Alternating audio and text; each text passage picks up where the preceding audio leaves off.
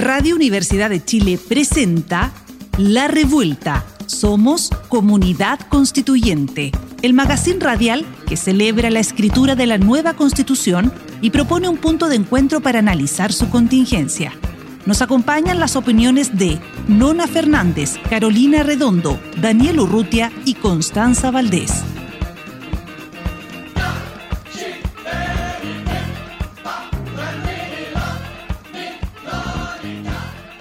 Buenas tardes, gente revuelta. Seguimos en la segunda temporada de La Revuelta aquí en Radio Universidad de Chile y me acompañan hoy las incombustibles Nona Fernández y Connie Valdés. Y ojo, hoy día estamos de fiesta porque felicitamos a nuestra flamante nueva consejera del Instituto Nacional de Derechos Humanos. Un aplauso para Connie Valdés. ¡Bravo! ¿Cómo estamos? ¿Cómo estamos, Nona? Connie. Bien, aquí yo estoy tirando fuegos artificiales. Felicidades, Connie, qué orgullo, qué alegría.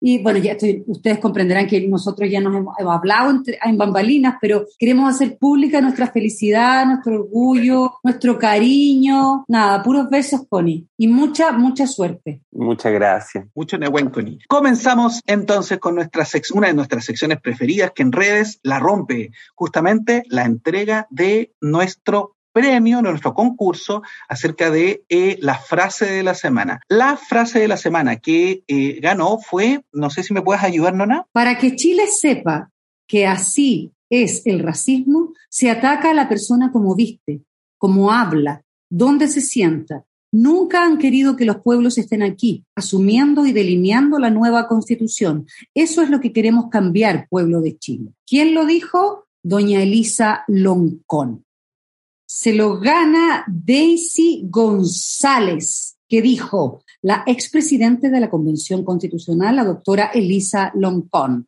Felicidades. Bien, felicitaciones, Daisy. Y ojo, una disculpa a, toda la gente revuelta que nos escucha y nos sigue por redes sociales. No hemos demorado en, el, en la entrega porque aquí hay pura autogestión y puro corazón y a veces se demoran las cosas. Así que vamos a ponerle empeño para poder eh, eh, entregar los libros pendientes lo antes posible.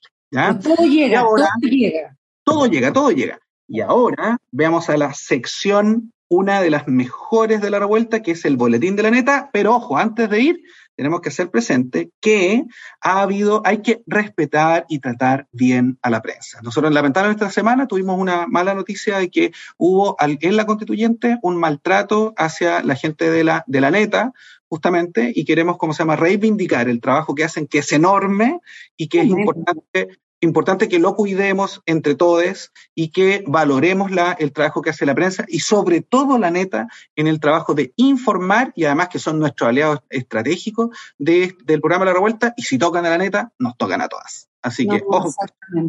Vamos entonces al boletín de la neta.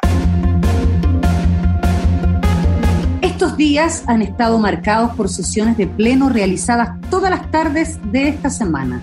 El lunes se debatió y votó el informe de la nueva segunda propuesta de norma de la Comisión de Medio Ambiente que incorporó cinco artículos al borrador de una nueva constitución, como por ejemplo el artículo 19, que reconoce a todas las personas el derecho de acceso responsable y universal a la naturaleza, incluidas las montañas, playas, lagos, humedales, entre otros. También se votó el tercer informe de la Comisión de Principios Constitucionales, que aprobó normas que reconocen los derechos de grupos históricamente excluidos como personas con discapacidad, niñas, niños y adolescentes y personas mayores quienes consagran su derecho a envejecer con dignidad. El martes fue un día muy especial para la Convención Constitucional. Se agregaron 16 nuevos artículos sobre derechos sociales al borrador de la nueva Constitución luego de la votación del segundo informe de la Comisión sobre Derechos Fundamentales. Por ejemplo, se aprobó parcialmente por primera vez en una constitución de Chile una norma que consagra el derecho a la vivienda. Además, se aprobó parcialmente otro artículo muy importante que consagra el derecho a la salud y que indica que toda persona tiene derecho a la salud, el bienestar integral y se crea un sistema nacional de salud que tendrá un carácter universal público integrado con acciones de promoción, prevención, diagnóstico, tratamiento, habilitación, rehabilitación e inclusión. El día miércoles se votaron dos reformas al reglamento que implican la creación de dos nuevas comisiones que trabajarán de manera paralela a la de armonización, la Comisión de Normas Transitorias y la Comisión de Preámbulo. La de armonización deberá poner en coherencia el texto en borrador de nueva constitución. Y la de preámbulo se dedicará a redactar una propuesta de preámbulo, es decir, un texto que encabece la constitución con un mensaje que englobe lo que se establece en la constitución. También se debatió el tercer y último informe sobre la Comisión sobre Sistemas de Conocimiento, sumando siete nuevos artículos, entre los que se encuentra una norma sobre medios de comunicación públicos. ¿Y qué pasó con el sistema político? Estos días han estado deliberando en reuniones los distintos colectivos en busca de acuerdos para elaborar indicaciones de consenso en materia de régimen político. En particular, la disputa está en las facultades de la Cámara de las Regiones y el Congreso de Diputados y Diputadas. ¿Dónde están los acuerdos? Bicameralismo asimétrico. ¿Dónde están los nudos? ¿Qué tan asimétricos serán? La Comisión de Derechos Fundamentales ha continuado con su deliberación, particularmente votando las indicaciones ingresadas, aparte del informe de los bloques temáticos 1 y 2 que fue devuelto por el Pleno. El bloque 1 trata sobre derechos fundamentales como su titularidad, destinatarios y obligaciones generales del Estado, mientras que el bloque 2 está dedicado a los derechos civiles y derechos políticos. Uno de los temas que debían deliberar es una propuesta de reemplazo al tercer inciso del artículo sobre derechos sexuales reproductivos recuerdan los dichos los convencionales y otras personas, personas señalando que la norma permitiría el aborto a los nueve meses, bueno, la propuesta que será derivada al Pleno en busca de los dos tercios señala que la ley regulará el ejercicio de estos derechos. Y otro artículo interesante que se aprobó el miércoles pasado fue el 17 sobre el libro y la lectura, muy importante, que indica que el Estado fomenta el acceso y goce a la lectura a través de planes, políticas públicas y programas, además de incentivar la creación y el fortalecimiento de bibliotecas públicas y comunitarias. Oye, pero que esta semana, otra vez, esto es como un déjà vu. Toda la semana la constituyente vuelve una y otra vez con cosas que son impresionantes porque estamos discutiendo al final cómo, cómo queremos vivir de aquí en adelante por los próximos 50 años. Nona, sí. Constanza, ¿qué, qué, qué les llamó la atención de esta semana? Hay harto, harto que, que conversar. Yo creo que lo principal, eh, y partiendo muy, porque siempre partimos con escándalos, con problemas. Escándalos. pues yo creo que lo que hay que subrayar y, aplaudir y celebrar es que eh, esta semana tuvimos eh, jornadas importantísimas con la consagración de nuestros derechos en el borrador. Y eso es si salimos a la calle, si hubo una revuelta social, si estamos en este proceso constituyente, justamente porque esto era lo que necesitábamos. Y, me parece tremendo porque ya estamos casi llegando, sabemos que nos queda muy poco de este proceso de la escritura de la constitución, y este es un tremendo highlight, es el momento climático, donde por fin empezamos a ver de manera clara ¿Para qué hicimos esto? ¿Para qué salimos a la calle? ¿Para qué se levantó este proceso? Y tenemos derechos, lo leíamos recién en el, informe, eh, cerca de 16 derechos ya establecidos. Tenemos un sistema de salud universal y público, derecho a la vivienda, derecho a la seguridad, derecho al cuidado, derecho a una muerte digna. Eso yo debo decir lo que yo, a mí me emocionó profundamente eh, porque es un, tremendo derecho que queda ahí, por lo menos ya, ya puesto en el borrador. Eh, nada, yo, yo quedé muy emocionada, estoy súper emocionada con esto que pasó esta semana. Connie, ¿qué opinas, ¿qué opinas tú de la semana? Yo creo que ha sido una semana bien movida, la verdad es que comparto el sentimiento de emoción de la nona, porque de hecho, recuerdo haber visto justo ese día, dentro de lo que fue en la mañana, eh, la votación en el Consejo y en la tarde en el Pleno también, de lo que fue la Convención Constitucional un día 10 movido, que por primera vez estaban aprobando normas desde una óptica de derecho social propiamente tal. O sea, decirle adiós al sistema político del Estado subsidiario, además, o en los principios, etcétera, pero una regulación liberal de los derechos sociales y tener por primera vez también el derecho la vivienda en la Constitución, avanzar en lo que ha sido también el agua como un derecho humano. Entonces hemos ido avanzando, pero a paso muy agigantado y por eso también el rechazo ha aumentado también la campaña, ha aumentado la, desinformación. El Mercurio, incluso a propósito de la aprobación de, de, la norma sobre el agua, sacó una viñeta haciéndose como el humor boomer, básicamente como que eh, los bomberos no iban a poder apagar bien los incendios porque no iban a poder ocupar grifos porque el agua sería un bien inapropiable. Entonces, ahí también hay una, hay lamentablemente una resistencia muy grande de los grupos, las campañas al rechazo a la aprobación de estas normas. Y me parece súper importante conectar esto, por ejemplo, del agua, que va a ser un, un derecho humano, que se reconoce como un derecho humano, que es un bien común inapropiable, pero conectarlo con lo que sucedió también en la semana, porque así como tenemos highlights bien positivos, tenemos highlights que también nos dejan ahí sin perjuicio de que quedan otra instancia, etcétera, pero que nos dejan también ahí con un periodo de reflexión en torno a lo que a ser la Comisión de Medio Ambiente. Porque una cosa es aprobar efectivamente el derecho humano al agua y otra cosa es cómo va a ser el sistema, el modelo a propósito del, de, de cómo va a ser el agua y cuál va a ser la institucionalidad o de qué manera eso va a tener un impacto, lo que fue con la Comisión de Medio Ambiente. Y ahí yo creo que justamente eh, recogiendo algo que hemos visto también en redes sociales o viendo de la discusión, me parece que, bueno, por una parte eh, tenemos otras instancias para seguir discutiendo otras, pero me parece problemático que en algunos sectores todavía crean que todas estas materias no son materias constitucionales. Y me parece que las materias constitucionales son las que discuten los mismos convencionales. Ellos son el poder constituyente, ellos ingresan y ellas ingresan las materias que son dignas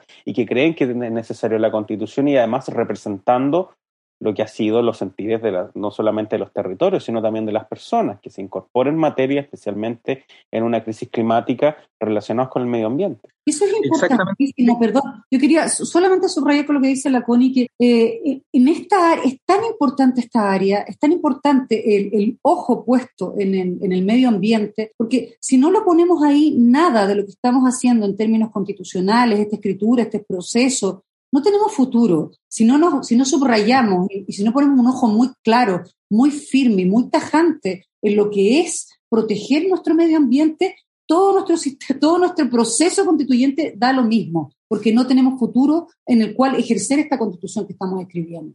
Y eso es bien brutal.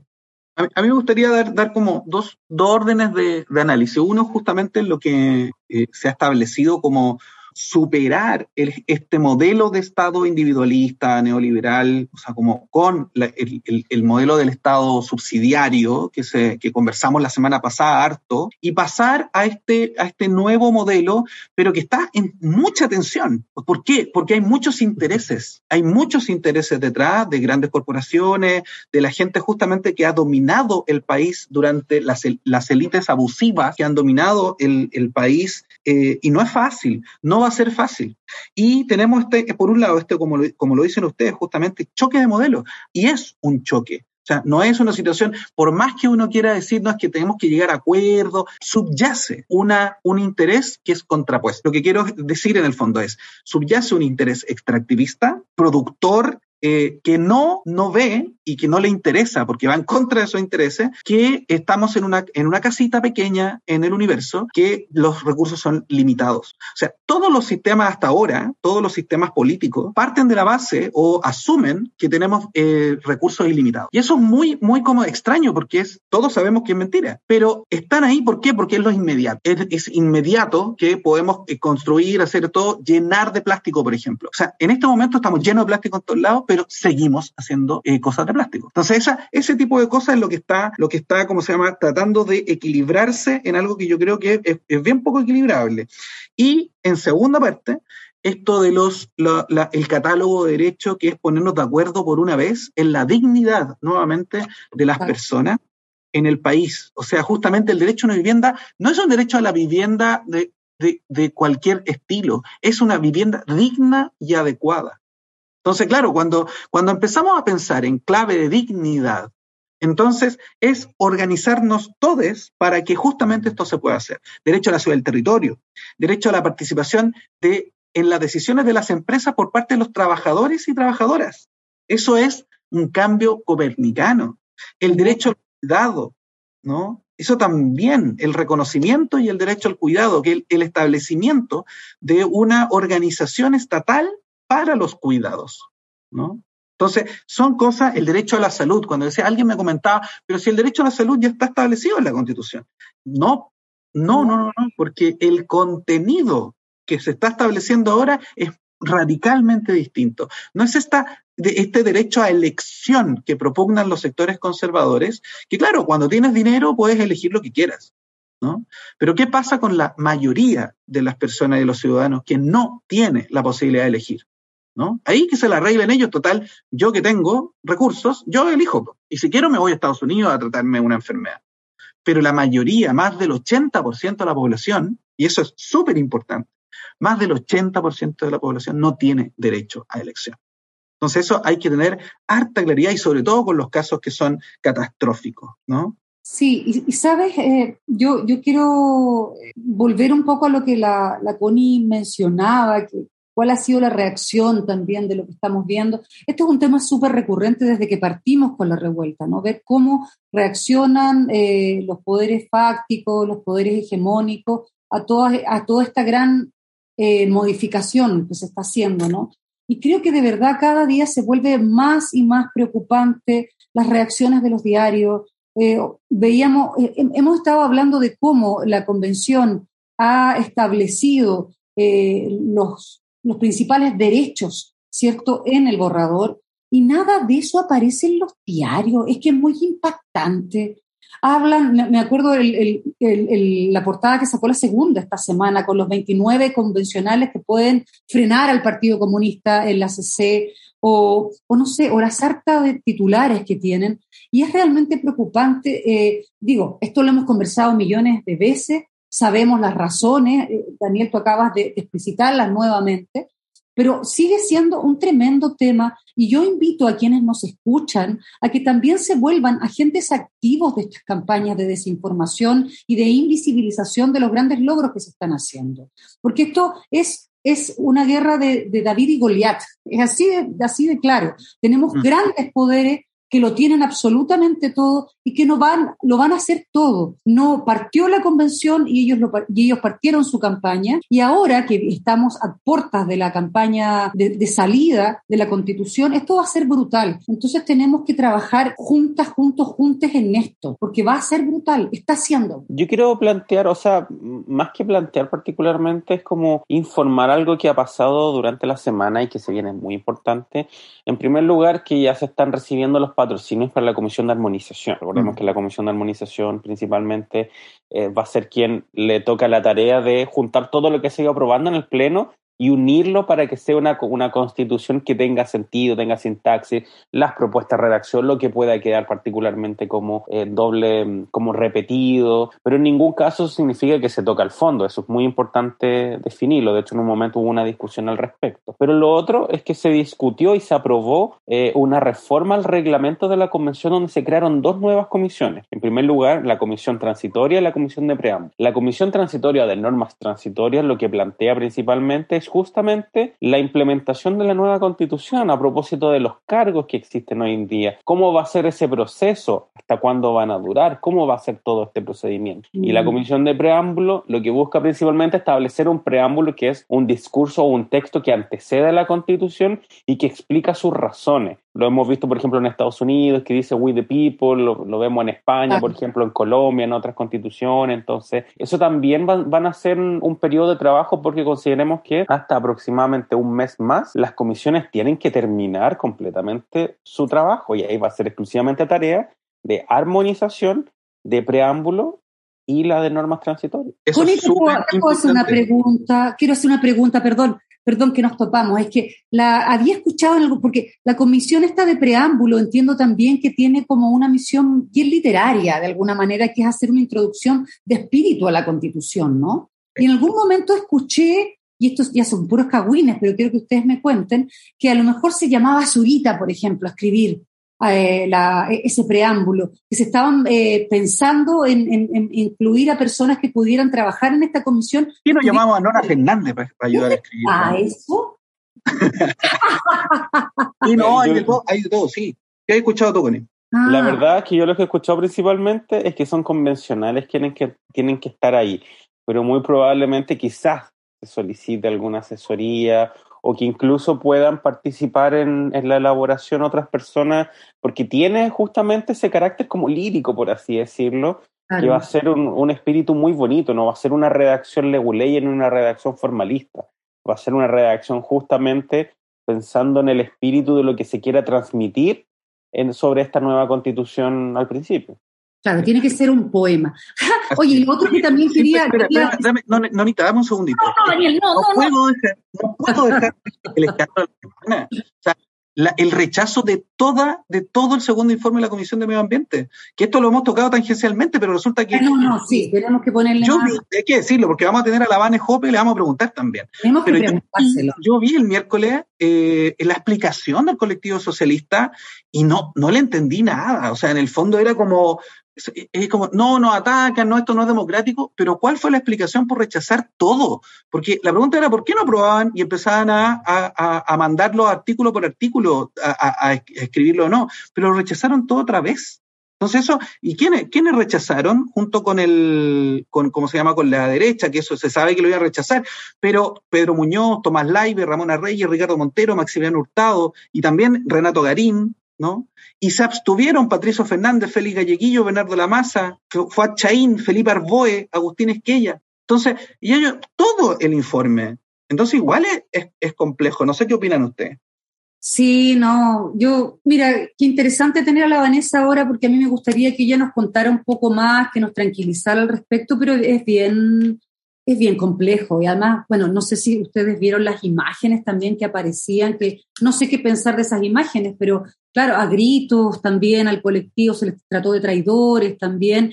Eh, yo no sé cómo deben ser los planteamientos de, los protocolos ahí adentro, pero me parece que igual eh, esa reacción también es por algo, ¿no? Eh, hay muchas organizaciones que vienen del mundo ecológico, que están trabajando, hay muchos convencionales que están ahí, que vienen de estas organizaciones y es un tremendo, una tremenda frustración, ¿no? Una tremenda frustración. Sí, porque hay cosas como, por ejemplo, se establecía el, sistema de gobernanza de las, de, gobernanza de las aguas, que se decía de carácter ecológico, democrático, participativo, y sabemos los intereses que hay detrás. Y también, ojo, el tema de, el, de que el Estado tiene el dominio absoluto, exclusivo, inalienable, imprescriptible sobre todas las minas.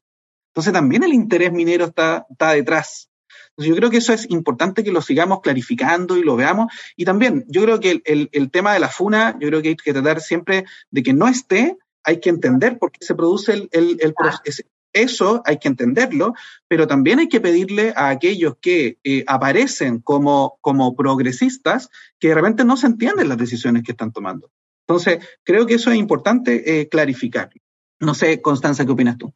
Yo creo que, eh, ya finalizando un poquito con nuestro foro, yo creo que lo, muy, lo más importante que tenemos que considerar también es que todavía hay instancias para que pueda seguir discutiéndose estas normas.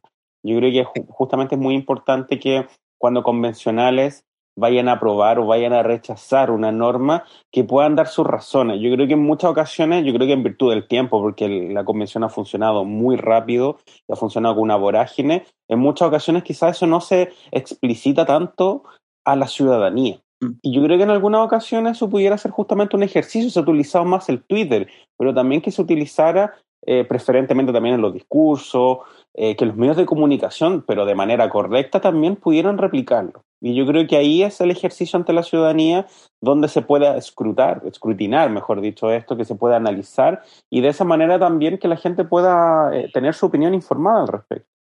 Así es. Bueno, y el tiempo sigue avanzando en la revuelta y vamos ahora a la sección preferida de, de las y los revoltosos, el silabario constituyente.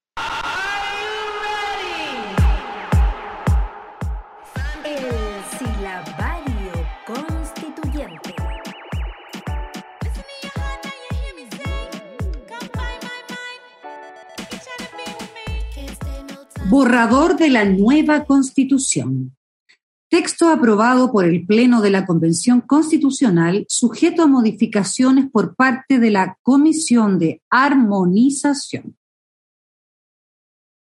Exactamente, borrador de la nueva Constitución. Veremos esto y lo seguiremos trabajando. Ahora vamos a la pausa.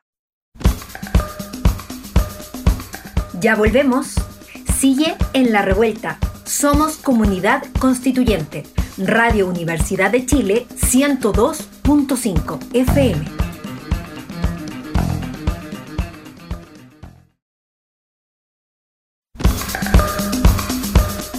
Ya regresamos a La Revuelta, espacio para conocer la actualidad sobre el proceso constituyente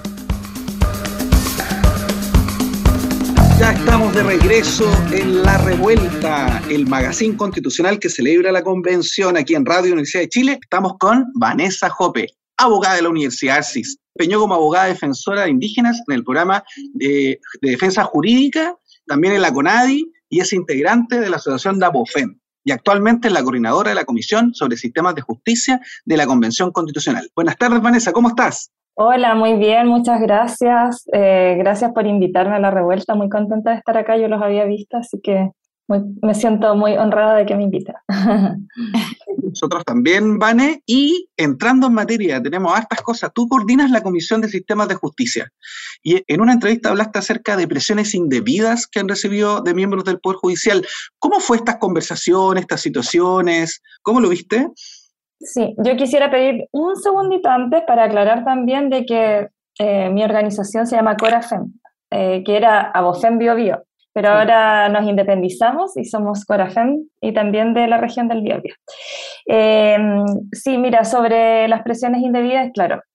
Mira, ocurrió que ha ocurrido constantemente en este proceso que eh, como cuando empezamos a abordar el tema del ejercicio de la jurisdicción, principalmente los principios del ejercicio de la jurisdicción, que era como la puerta de entrada regular lo que hoy conocemos como Poder Judicial, y que quisimos, eh, digamos, ahí cambiar, precisar, porque sentimos que es una forma también de corregir em, la, nomenclatura, ¿cierto? Todas las, eh, en, la, en, la, Constitución, cuando se refieren a los poderes del Estado, eh, se refieren más bien a la función y no al poder en sí mismo. Entonces empezamos haciendo un cambio, hablando de sistemas de justicia, y luego eh, acogiendo principios, principios clásicos, pero también eh, haciendo algunos cambios respecto a los principios que se iban a establecer constitucionalmente, y eso ya empezó a generar eh, cierta incomodidad por parte del Poder Judicial principalmente, y lo que nos empezó a pasar a todas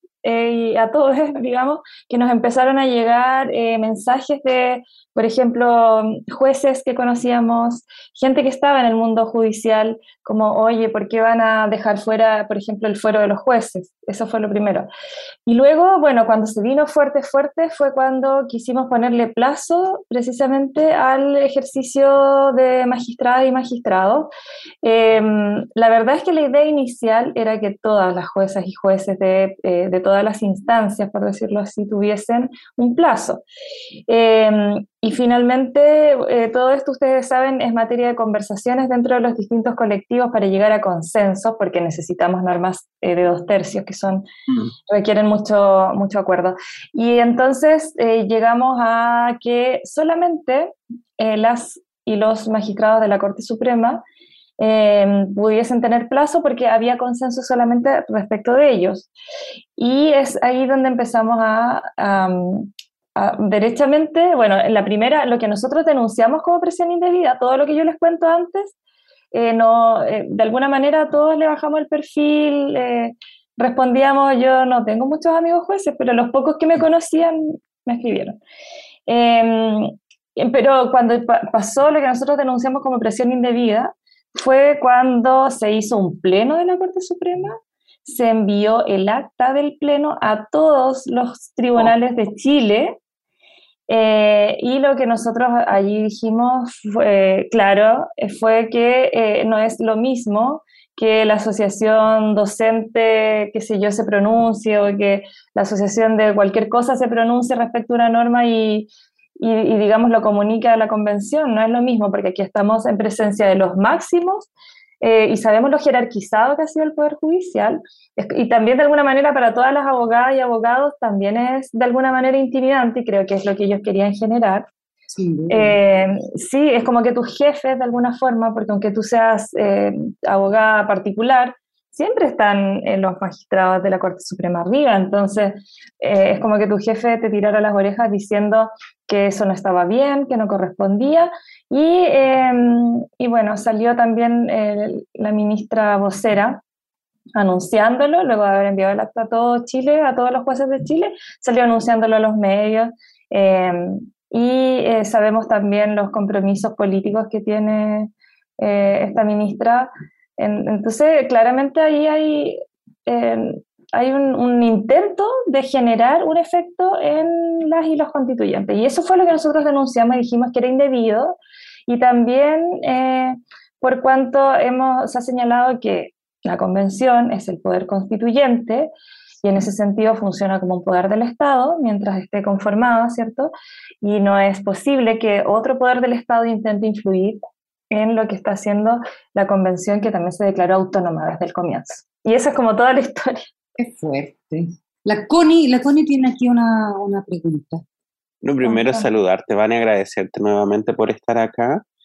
Em, para nosotras es muy importante abordar justamente estas discusiones de lo que ha sido un informe que en su momento fue bien polémico para mucha gente, porque venía a transformar o revolucionar, porque hablamos de revolución muchas veces, o revuelta, revolución jurídica también en estos aspectos. Y hubo una, hubo una polémica que se generó en su momento, que la verdad es que justamente deja en evidencia que fue a propósito del reemplazo del concepto de poder judicial o función judicial por lo de los sistemas de, de justicia. De hecho, recuerdo haber visto particularmente a la jueza Tala, Karen Atala, y otros jueces en particular, incluso creo que se sumó hasta Hernán Corral a ese, a ese punto, a propósito de criticar este concepto, que la verdad es que, bueno, vino principalmente por el hecho de tener como una tradición supuestamente histórica, etc.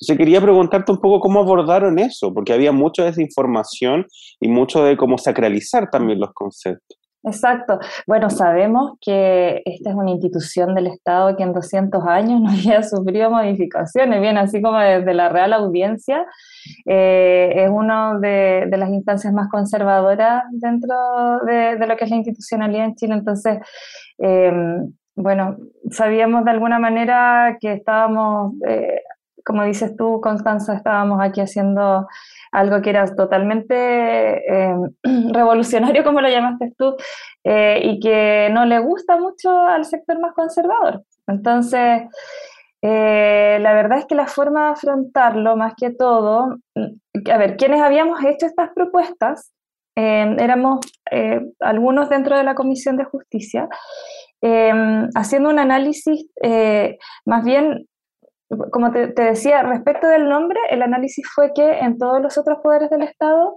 no se habla de poder legislativo, se habla del Congreso de la República, em, se habla, eh, digamos, hace más alusión a la función que al poder en sí mismo. Em, y bueno, eh, creímos que era más exacto pensando en que también estamos eh, en, un, en un contexto de escaños reservados y que nos estábamos abriendo a la posibilidad de reconocer sistemas jurídicos indígenas y en ese sentido también acoger es el pluralismo jurídico, que sabemos que eh, también es un tema bastante resistido, pero que eh, dentro de la academia, y bueno, yo misma, lo, dijo Daniel, yo trabajé harto en el programa de defensa jurídica como defensora, defensora de indígenas, se llama el cargo, eh, a cargo de un PDJ, Programa de Defensa Jurídica, de la CONADI. Y me capacité en esto, por supuesto, y, bueno, aprendimos del pluralismo jurídico, sabemos que Chile es plurinacional, aun cuando no se haya reconocido legalmente, sabemos que convivimos con eh, varios pueblos, digamos, y que son muchos más que los que la misma ley indígena reconoce. Y lo que, que quisimos es que estos sistemas de justicia, sistemas de justicia, pudiesen eh, coexistir, pero, pero también sabemos que el país está inmaduro todavía para poder eh, desde ya establecer una fórmula y que eso sea bien acogido eh, por el mundo judicial. Entonces, em, en realidad el cambio en el nombre también obedecía a eso. Cuando decíamos sistemas de justicia era pensando en la coexistencia o en la y digo coexistencia no como sistemas paralelos, porque esto es algo que ya se zanjó al establecer que es la Corte Suprema la última instancia de, de todo el sistema nacional de justicia, pero para también eh, que, este, el diseño que nosotros estábamos pensando fuese coherente con eh, el espíritu del proceso constituyente, porque hay que entender que si es un proceso con escaños reservados, abriéndose a los pueblos, también hay que acoger las demandas de los pueblos. Claro, Vane, porque una cosa es que la estructura del Poder Judicial que viene de la colonia sea racista, que es algo que uno puede observar, sobre todo con esto, y otra que hayan juezas que defiendan esto. O sea, es, es bien extraordinario esto que se produce, ¿no? Nona, Nonita, tú tienes una pregunta, ¿no? Sí, yo voy a salirme del Poder Judicial, discúlpenme. Ah, bueno, primero, Vanessa, sí, agradecerte aquí públicamente por el tiempo, por las ganas, por acompañarnos hoy día. Eh, esta semana ha sido bien emocionante. Yo, quiero decírselo también aquí a la Vanessa. Nosotros hemos estado muy emocionadas eh, por las cosas lindas que han pasado eh, en la convención. ¿Cierto? aprobar derechos como la vivienda, salud, seguridad, los derechos de cuidado. Yo he llorado porque finalmente hemos llegado a la parte más importante o a la parte como más climática del guion, ¿cierto? De la convención. Pero sin embargo, también hemos tenido, tuvimos algo complejo que nos preocupa y como eco constituyente que tú eres, te queríamos preguntar acerca de lo que ocurrió esta semana sobre el rechazo del, informe de la Comisión de Medio Ambiente, ¿cierto? Entonces queríamos eh, pedirte si nos podías explicar, desentrañar aquí con nosotros qué fue lo que ocurrió y cómo ves tú esto aspectado hacia el futuro. Sí, bueno, aquí voy a, voy a tratar de poner paños fríos y como dijo mi colega Cristian Viera, eh, desdramatizar, cuando también rechazamos que esto fue un acuerdo, eh, el informe completo de la Comisión de Sistemas de Justicia.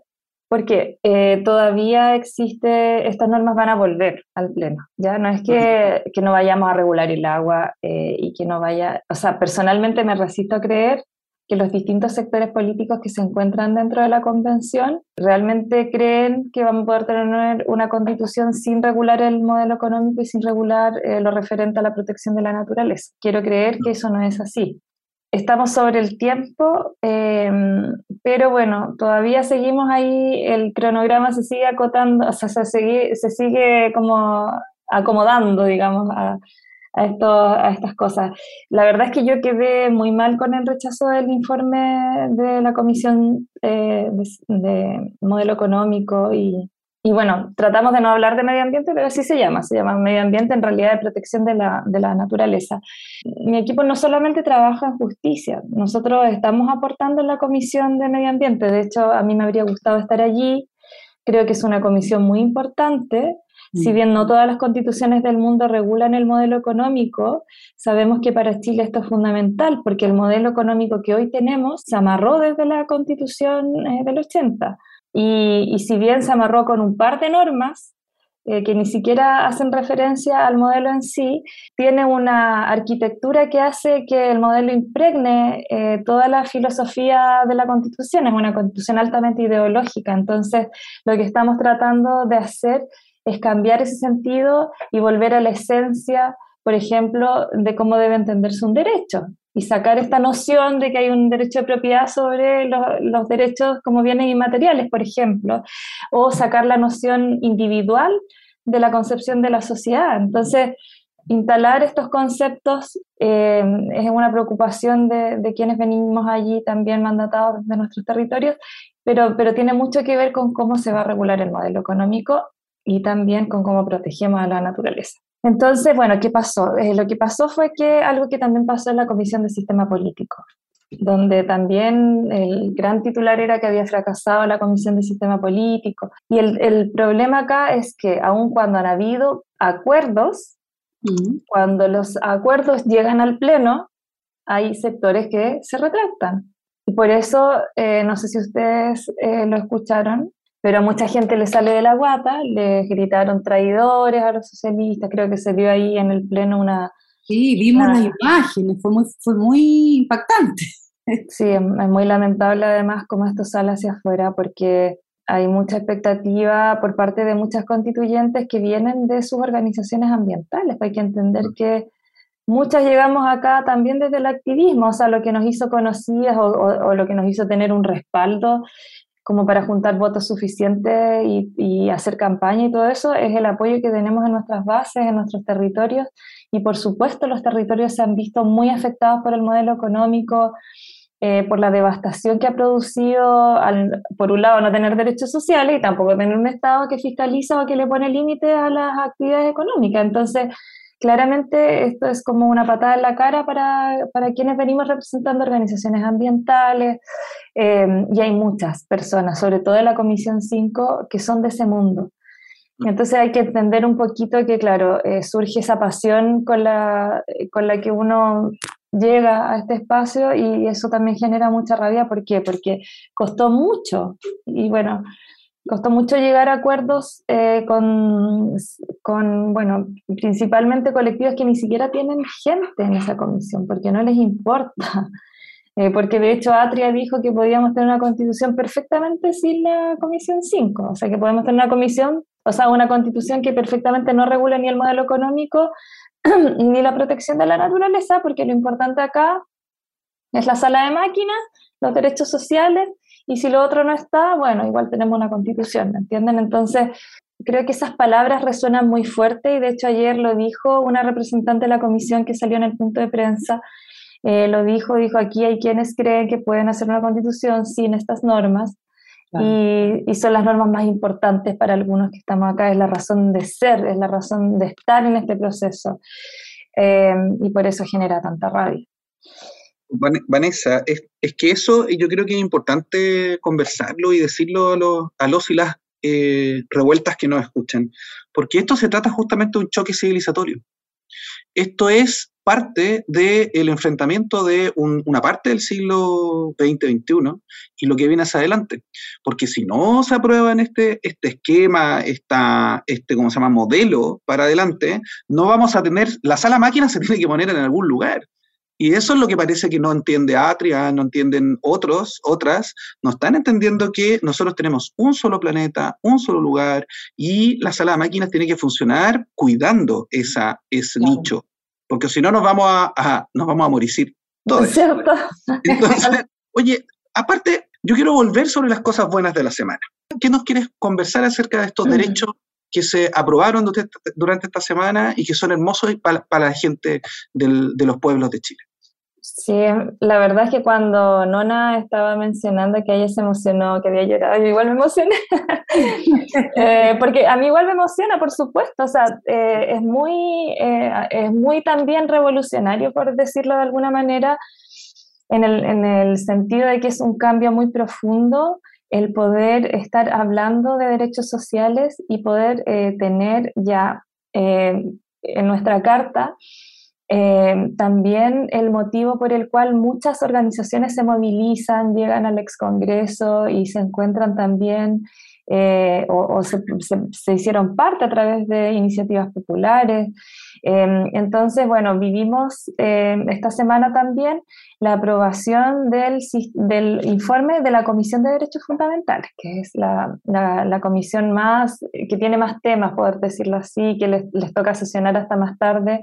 Entonces, hemos reconocido derechos clásicos que esperábamos que se reconocieran, estábamos anhelando el derecho a la salud, ¿cierto? Eh, reconocimos eh, también eh, para dejar tranquilas a ciertos sectores tranquilos el derecho a la propiedad, la libertad de emprender, que bueno, yo no estoy muy de acuerdo con que se use el término libertad porque eso también ha sido un invento neoliberal y en verdad la idea es hablar de derechos, pero bueno, hay conceptos que ya están instalados y que le dan seguridad también a los MIPYME y a las empresas que también están eh, preocupadas pensando con todas las mentiras que se levantan en torno a la convención. Entonces, eh, se aprobó eh, también la libertad de culto. ¿Ya? Eso para, para que también las personas entiendan que ha sido un, conciliar posturas. ¿Ya? Y por otra parte, los derechos fundamentales, como decíamos, que, que esperábamos, que además de salud se consagró el derecho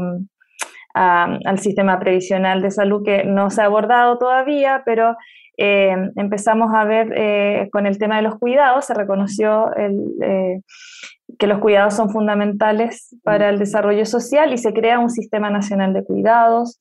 se terminó con las FP, en teoría. Yo subí un pequeño videito donde se mostraba todo uh, así felices y el sector de la bancada como conservadora estaban ahí con las caras, así como eh, sí, como de funeral.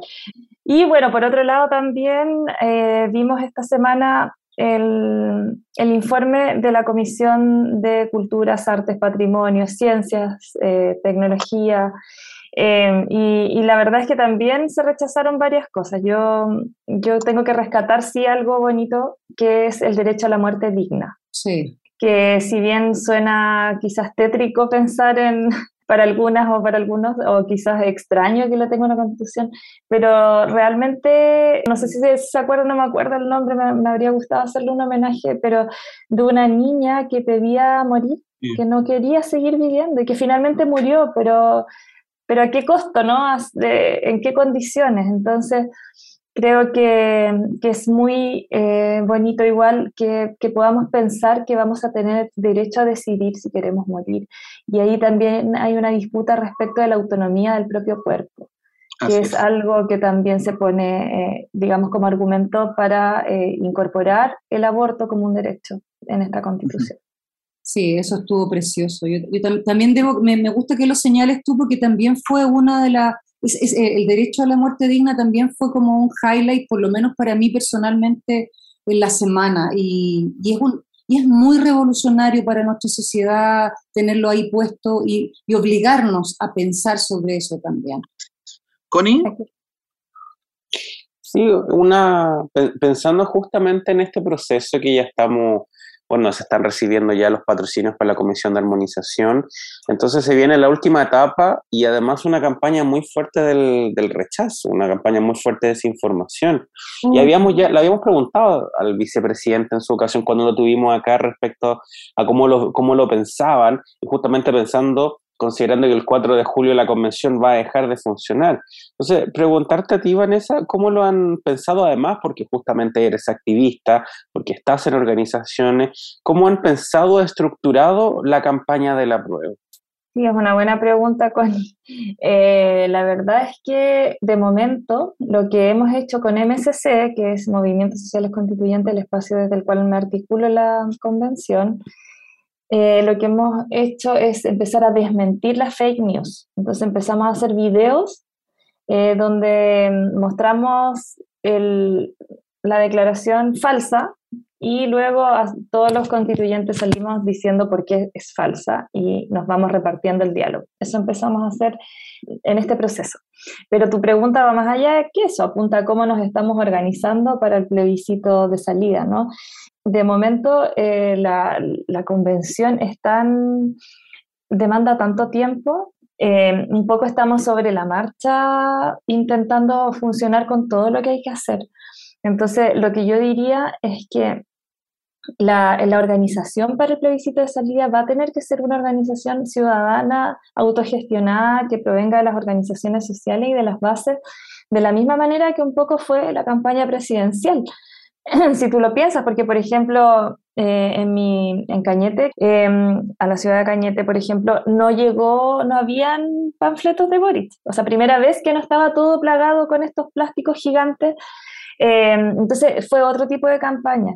Y yo siento que lo que estamos pensando ahora es que las organizaciones que se levantaron para sacar a Gabriel, y yo tengo varios grupos y, y, siempre que hablo con alguien me dice, yo estoy en Mujeres por Boric, no sé todo, así como eh, tenemos varias, quedamos en varias organizaciones que se levantaron para esto eh, y un poco nosotros lo que estamos haciendo es siempre estar bajando la información a esos grupos, intentar que estos grupos se rearmen o agrupar, hacer grupos mayores para poder organizarnos, pero honestamente, Connie, no eh, lo único que hemos hablado en MSC es que además de tener la comisión que se va a encargar de armonización, porque ya nosotros eh, tenemos algunas definiciones de quiénes van a ir a armonización y quiénes vamos a quedar en comisión de, transitorias, eh, también armar una comisión que sea de, del plebiscito de salida, ¿cierto?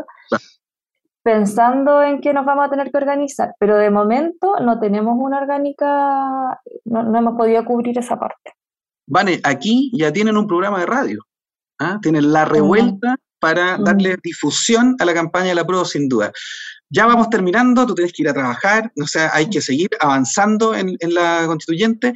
Eh, vale, ¿por qué, ¿por qué hay que aprobar la nueva constitución? Eh, por, por dignidad, por, recuperar nuestra dignidad, por recuperar eh, también el sentido de lo colectivo, de lo comunitario, por recuperar también eh, derechos en su esencia real como esencial a la condición humana.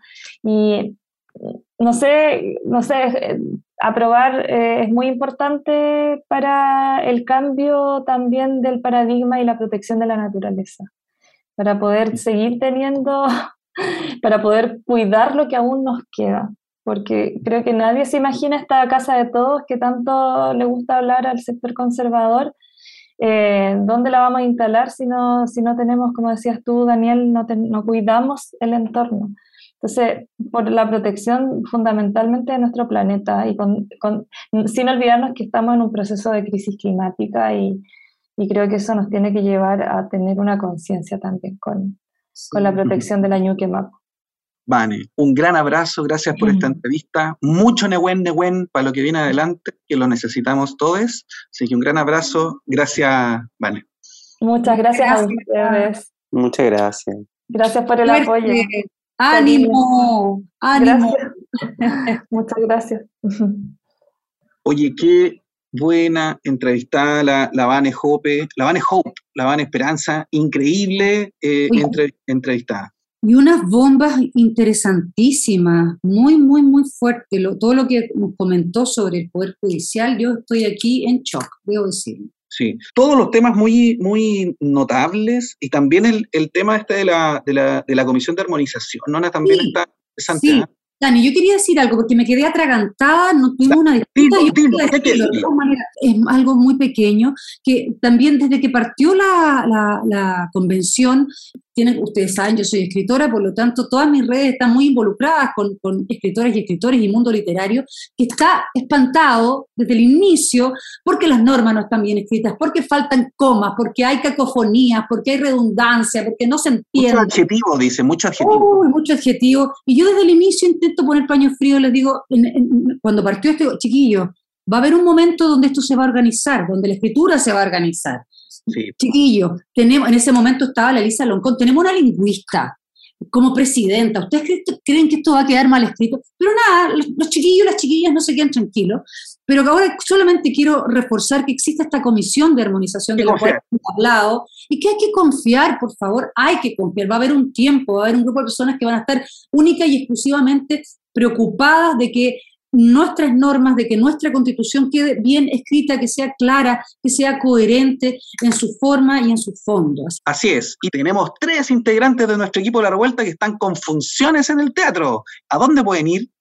Era cultural. Tenemos aquí un poco cerca la recomendación Space Invaders, aquí de quien les habla en el Teatro de la Universidad Católica, hasta el 14 de mayo, de miércoles a sábado a las ocho y media de la noche. Tenemos además La tranquilidad no se paga con nada, inspirada en el invitado de Juan Radrigán, donde Taller Siglo XX, Yolanda Hurtado, hasta el 30 de abril, viernes, sábado y domingo a las 8 de la noche. Y Blackbird, donde actúa nuestra querida Carola Redondo en el Teatro Finis Terrae, hasta el 30 de abril de jueves a sábados a las 8.30. Domingos también, perdón, a las 19 horas. O sea, manso panorama, chicos. Saben, revueltos y revueltas, vayan al teatro. Y tenemos ya finalizando nuestro concurso de la semana. Tenemos frase de la semana. ¿Quién dijo lo siguiente, Connie? En tiempo de negociaciones siempre nos dijeron que aprobarían siempre dijeron que eran acuerdos a respetar. Sus convencionales llegaron a esos acuerdos, pero respondieron a sus intereses y a los de unos pocos. El Partido Socialista traicionó la palabra empeñada y ahora se victimizan.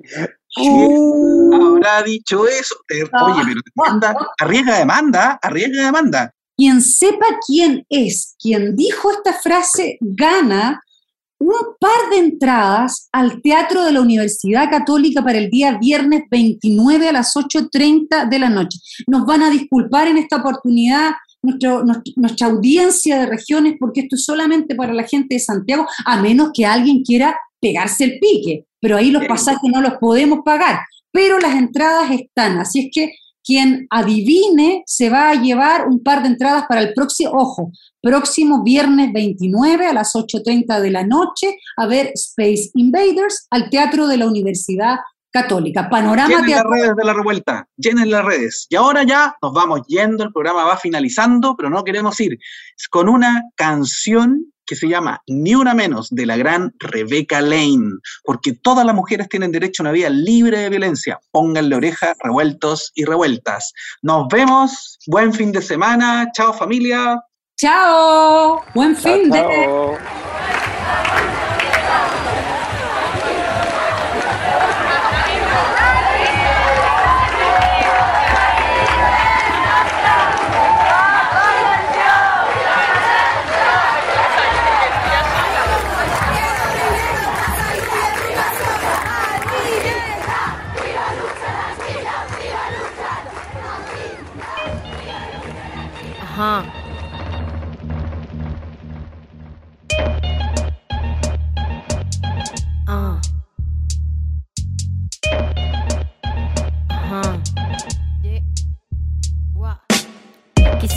cosas dulces que escribir, pero tengo que decidir y me decido por la rabia. Cinco mujeres hoy han sido asesinadas y a la hora por lo menos 20 mujeres violadas. Eso que solo es un día en Guatemala, multiplícalo y sabrás por qué estamos enojadas. No voy a andar con pinzas para quien no entienda que esto es una emergencia y estamos preparadas. No soy pacifista, no me exijan cosas que no ofrezco. No pedí un pedestal ni lo merezco. Soy como las otras hartas de andar con miedo agresiva porque es la forma en que me defiendo. No tengo privilegio que proteja este cuerpo en la calle. Creen que soy un blanco perfecto, pero soy negra como mi bandera y valiente en nombre mío y en el de todas mis bisabuelas. La curandera que murió de tantos golpes porque el hombre que la amaba realmente la odiaba. La otra que fue abandonada con un hijo y cuando se enfermó tuvo que mandarle un hospicio. Esto va por mí porque a los 15 años me atravesó la cara un golpe desde su mano. Porque ningún humano se hizo presente el día que un delincuente me dejó el pezón marcado.